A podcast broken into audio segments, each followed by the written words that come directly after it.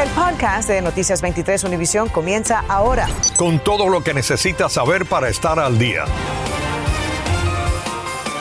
¿Qué tal? Muy buenas tardes. Les saludamos Jenny Padura. Y Ambrosio Hernández. Mi colega Sandra Peebles tiene el día libre. Bueno, una ola de robos de una pieza de autos requerida por ley federal tiene en vilo a los departamentos de policía de todo el país. María Fernanda López salió a investigar por qué es tan llamativa en el mercado negro y cómo usted puede darse cuenta de que ha sido víctima y cuánto le puede costar ese arreglo. Adelante. Es una codiciada pieza automotriz en el mercado negro, no por su uso, sino por sus componentes. Se trata del convertidor catalítico.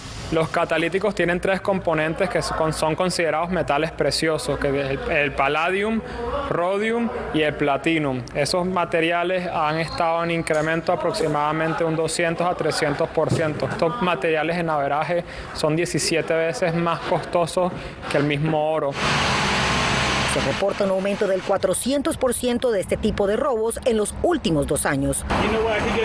Solo en este negocio de Doral acaban de robar seis catalíticos de las camionetas estacionadas y otros cinco en el negocio contiguo. Lo pueden poner en el mercado negro aproximadamente por 300 a 500 dólares. La que se los vende los desarma y lo vende aproximadamente por el doble o triple lo que le den 1.500 a 2.000 dólares. Este miércoles la policía de Miami Springs arrestó a Francisco Hernández Lozano acusado de extraer un convertidor catalítico de un auto estacionado a plena luz del día. Encontraron el hombre, el, arrestado, ¿no? La herramienta que tenía y la parte el convertidor catalítico. A Hernández se le acusa de cometer este mismo crimen durante meses. El catalítico funciona como un catalizador en el cual todos ese humos que saca tu vehículo es filtrado para que ese material no afecte al, al ambiente. Todos los autos, sin importar su marca o precio, tienen convertidores catalíticos y se los roban muy fácil con herramientas sencillas como esta o cegueta.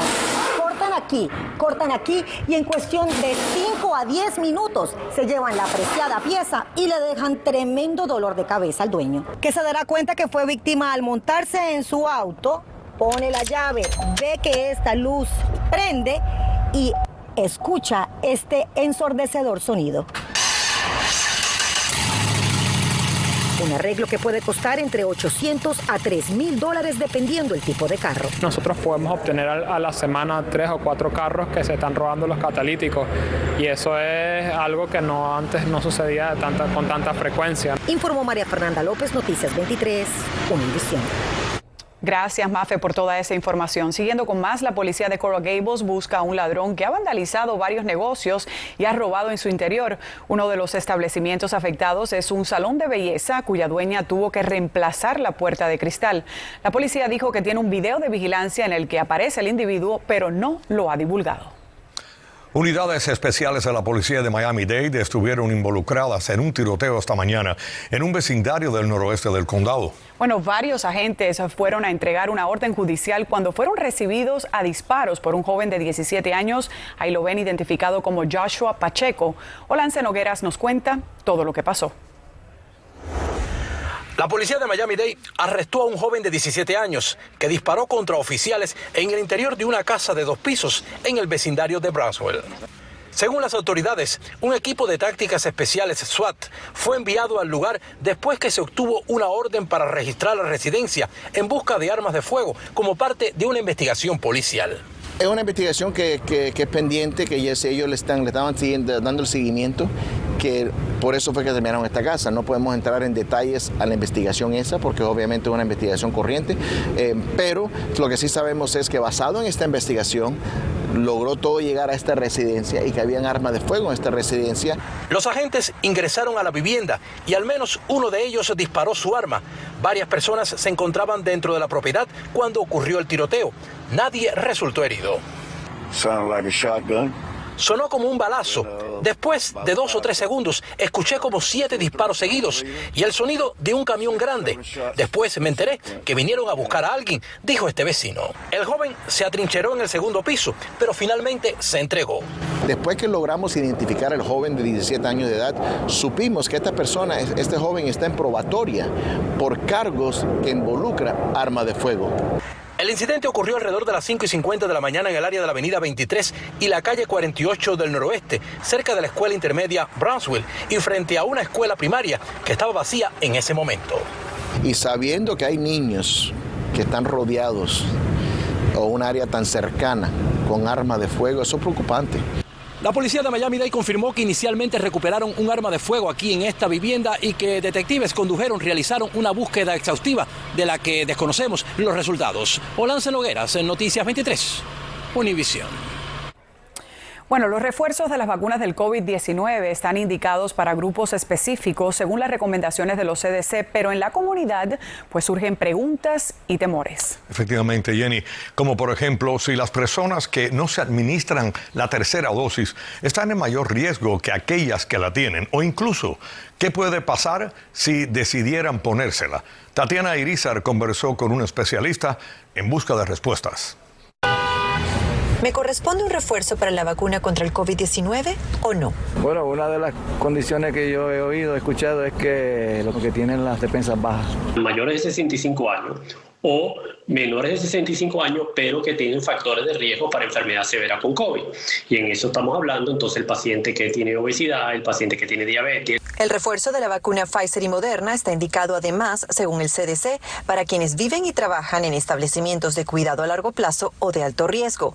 Se debe administrar al menos seis meses después de su segunda dosis y puede ser cualquier vacuna autorizada en los Estados Unidos. ¿Y qué pasa si yo no tengo más de 65 años, no tengo una enfermedad de base, no estoy en un grupo de riesgo y me pongo el refuerzo? ¿Me puede pasar algo? No, no, uno no espera que va a pasar nada. La data original de los estudios sugerían que esto era conveniente en, en, esos grupos de riesgo. Recuerda que aquí estamos en un balance de producción de vacunas con administración de vacunas. Y si bien es cierto que en los Estados Unidos tenemos vacunas hasta para regalar, la realidad es que en el mundo no hay vacunas para regalar. Entonces, eh, hay un, un, elemento ético si tú quieres ahí. Todas las personas mayores de 18 años vacunadas con la Johnson Johnson deben administrarse el refuerzo a los dos meses. Puede ser de cualquier vacuna autorizada en el país. ¿Sí? ¿No se la ha puesto o ya se la puso? Ya me la puse. Perfecto. ¿Y usted no tiene enfermedad de base? No. Dos dosis de las vacunas siguen siendo eficaces. En línea general, es una tercera dosis beneficiosa. O sea que yo creo que a futuro lo que va a pasar es que, mira, sí, probablemente lo van a aprobar para todo el mundo. También recientemente el CDC cambió el esquema de vacunación para Pfizer y Moderna para pacientes inmunosuprimidos. Deben aplicarse tres dosis espaciadas por 28 días cada una. Tatiana Irizar, Noticias 23, Univisión. Y esta noticia pues está causando mucha polémica. Los empleados de compañías con más de 100 trabajadores deberán vacunarse contra el coronavirus a partir del 4 de enero o someterse a pruebas de COVID semanales, según un mandato de la administración Biden dado a conocer hoy. Los gobernadores republicanos se oponen a la medida, entre ellos Ron DeSantis, quien anunció que está pues eh, demandando con otros eh, gobernadores que buscan anular el mandato y que establece que quienes incumplan enfrentan multas de hasta 14 mil dólares. Infórmate de los principales hechos del día. En el podcast de Noticias 23, Univisión. García ofreció declaraciones a una cadena de prensa acreditada en La Habana y aseguró que aunque sea arrestado, saldrá a las calles a protestar el próximo 15 de noviembre. El joven ha acaparado la atención del régimen castrista, pues se trata de un artista, un dramaturgo que trabaja en la isla y que se enfrentó al régimen como nadie lo hubiese esperado. Javier Díaz nos cuenta más. El dramaturgo y líder del movimiento Archipiélago, Junior García, le ofreció declaraciones a CNN sobre las protestas del 15 de noviembre. El cubano lleva demasiado tiempo en silencio y es hora de que pueda abrir la boca para decir con libertad lo que piensa. En el material de la cadena en español se apreciaron mejor estas imágenes donde Junior salió a protestar el 11 de julio a las afueras del extinto Instituto Cubano de Radio y Televisión. Posteriormente, él y varios de los manifestantes fueron arrestados y transportados en este camión. Patrick Ockman, periodista de la cadena, también en su reportaje realizó el experimento de cómo la compañía de telecomunicaciones de Cuba, Texas, bloquea palabras claves que salen a través de mensajes de texto. Las palabras son archipiélago, 15 de noviembre o siglas relacionadas con las protestas. Por otra parte, el régimen cubano mantiene su postura de llevar a cabo los ejercicios militares del 20 de noviembre, conocidos como ovación, ejercicio en el cual participa un sinnúmero de personas personas que desde sus centros de trabajo están obligados a asistir para que se preparen para la defensa del país. Quiero decirles al grupo Chivielo que por favor se cuiden su identidad. Eh, aquí les muestro una idea más o menos de cómo podemos ir vestidos a la manifestación. Sin embargo, otros cubanos sí están dispuestos a salir a las calles el 15 de noviembre y desde ya se las ingenian para no ser identificados por el gobierno. Porque no podemos dejar que nos, que nos atrapen. Tenemos que seguir luchando por ver nuestra Cuba libre. Y el grupo Archipiélago publicó recientemente en las redes sociales una serie de directrices a seguir para quienes salgan a las calles pacíficamente a reclamar sus derechos. Aquí a continuación le estamos dejando el enlace de la página social de ellos en Twitter. Puede leer y obtener otros detalles con mayor profundidad. Desde la redacción soy Javier Díaz, Noticias 23, Univisión. Gracias, Javier. Miembros del exilio nicaragüense aquí en el sur de la Florida están convocando a una marcha para este domingo, el mismo día que se efectuarán las elecciones presidenciales en Nicaragua, catalogadas por la comunidad internacional como una farsa. La marcha contra el fraude electoral es el nombre de esta protesta que además de Miami sucederá en una treintena de ciudades. Iván Taylor nos tiene más sobre esta protesta mundial. En solo horas, Daniel Ortega buscará un cuarto término consecutivo como gobernante de Nicaragua. Tenemos este, una marcha de protesta, de repudio al fraude electoral en Nicaragua a las 11 de la mañana. Milton González de la agrupación Nicas Autoconvocados en Miami dice que en otros países donde hay nicaragüenses exiliados también se efectuará una marcha de 38 a 40 ciudades, todos los días se unen más ciudades que están reportadas, van a ver en todos los consulados, en todas las embajadas a nivel mundial. ¿Cuán concurridas se espera que sean? Bueno, estamos esperando más de mil personas. Eh, en averaje, las marchas aquí en Miami han tenido una presencia hasta de 5 mil personas. González dice que la marcha en Miami comenzará y terminará frente a la sede consular nicaragüense a la altura de Flagler y la avenida 13.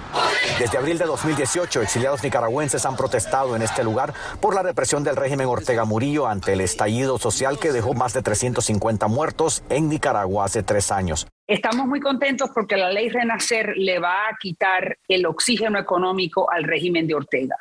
La congresista cubanoamericana María Elvira Salazar celebró que el miércoles la Cámara de Representantes aprobó por 387 votos a favor el proyecto de ley Renacer, el cual persigue más sanciones contra Daniel Ortega, su familia, subordinados e inclusive quienes hagan negocio con el régimen. No les va a ser tan fácil robarse el país y robarse las elecciones. Es una vergüenza que a estas alturas ha metido a siete de los contendientes presidenciales, de los candidatos presidenciales presos.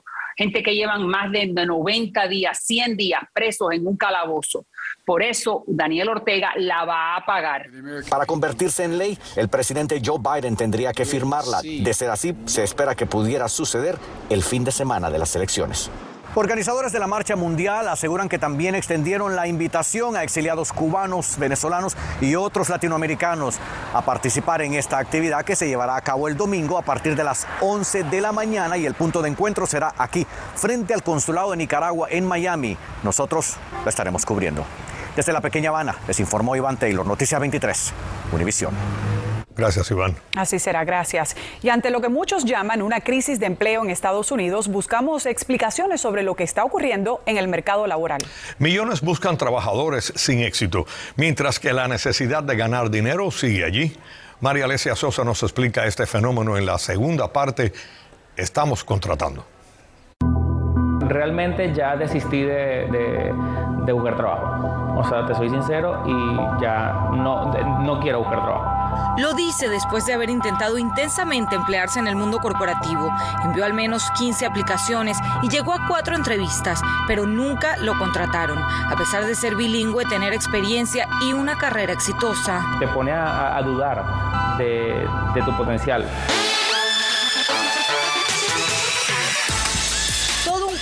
En un momento en el que miles de compañías y pequeños negocios están buscando desesperadamente personas para trabajar. Sergio Saladrigas tiene un oficio particular. Él se dedica a fabricar miel y abejas reinas, polinizarlas y llevarlas a California. La apicultura tampoco se salva de esta crisis. Siempre el mercado de las abejas ha sido difícil en el sentido de que es un personal especializado. Pero cuando tú comienzas a buscar personas como choferes y estás pagando bien, pues llegan. Pues en este momento no hay choferes. Pero más que una crisis de desempleo, expertos creen que podríamos estar frente a un cambio en el mundo laboral. No solamente en los Estados Unidos, pero en el mundo entero. Y consideramos este momento un momento de gran reajuste, donde todos estamos considerando de nuevo no solo el por qué estamos trabajando, pero mm, cómo hacemos el trabajo.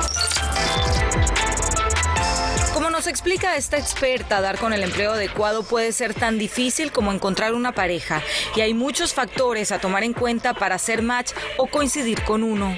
La Oficina de Estadísticas Laborales dice que 8.4 millones de personas están desempleadas, pero también habla de un récord de casi 11 millones de puestos de trabajo disponibles. Para Durruti, se trata de una era en la que el empleado quiere un trabajo que no solo le dé para pagar las cuentas. Hemos visto que millennials, tanto como la generación Z, sí quieren trabajar para organizaciones que comparten sus valores. La igualdad salarial para, para los profesionales, quizás diferente a los géneros donde se, se veía que la gente llegaban a trabajar pero no tenían vida, solamente era el trabajo. Walmart y Target anunciaron que pagarán los estudios universitarios de sus trabajadores, mientras que empresas como Chipotle, McDonald's y Olive Garden están ofreciendo de entrada salarios de entre 11 y 17 dólares la hora. Le pedimos consejos a esta experta para una persona como Juan Pablo. Para empezar, una foto en su perfil que sea una foto profesional. Yo diría no poner un selfie de la playa. Segundo, en el perfil sí, no solamente tener sus habilidades notadas, pero también definir qué son las cosas que te motivan. Cuando uno establece una alerta de trabajo, los que responden dentro de 10 minutos tienen cuatro veces más posibilidad de ser contactados para esa oportunidad.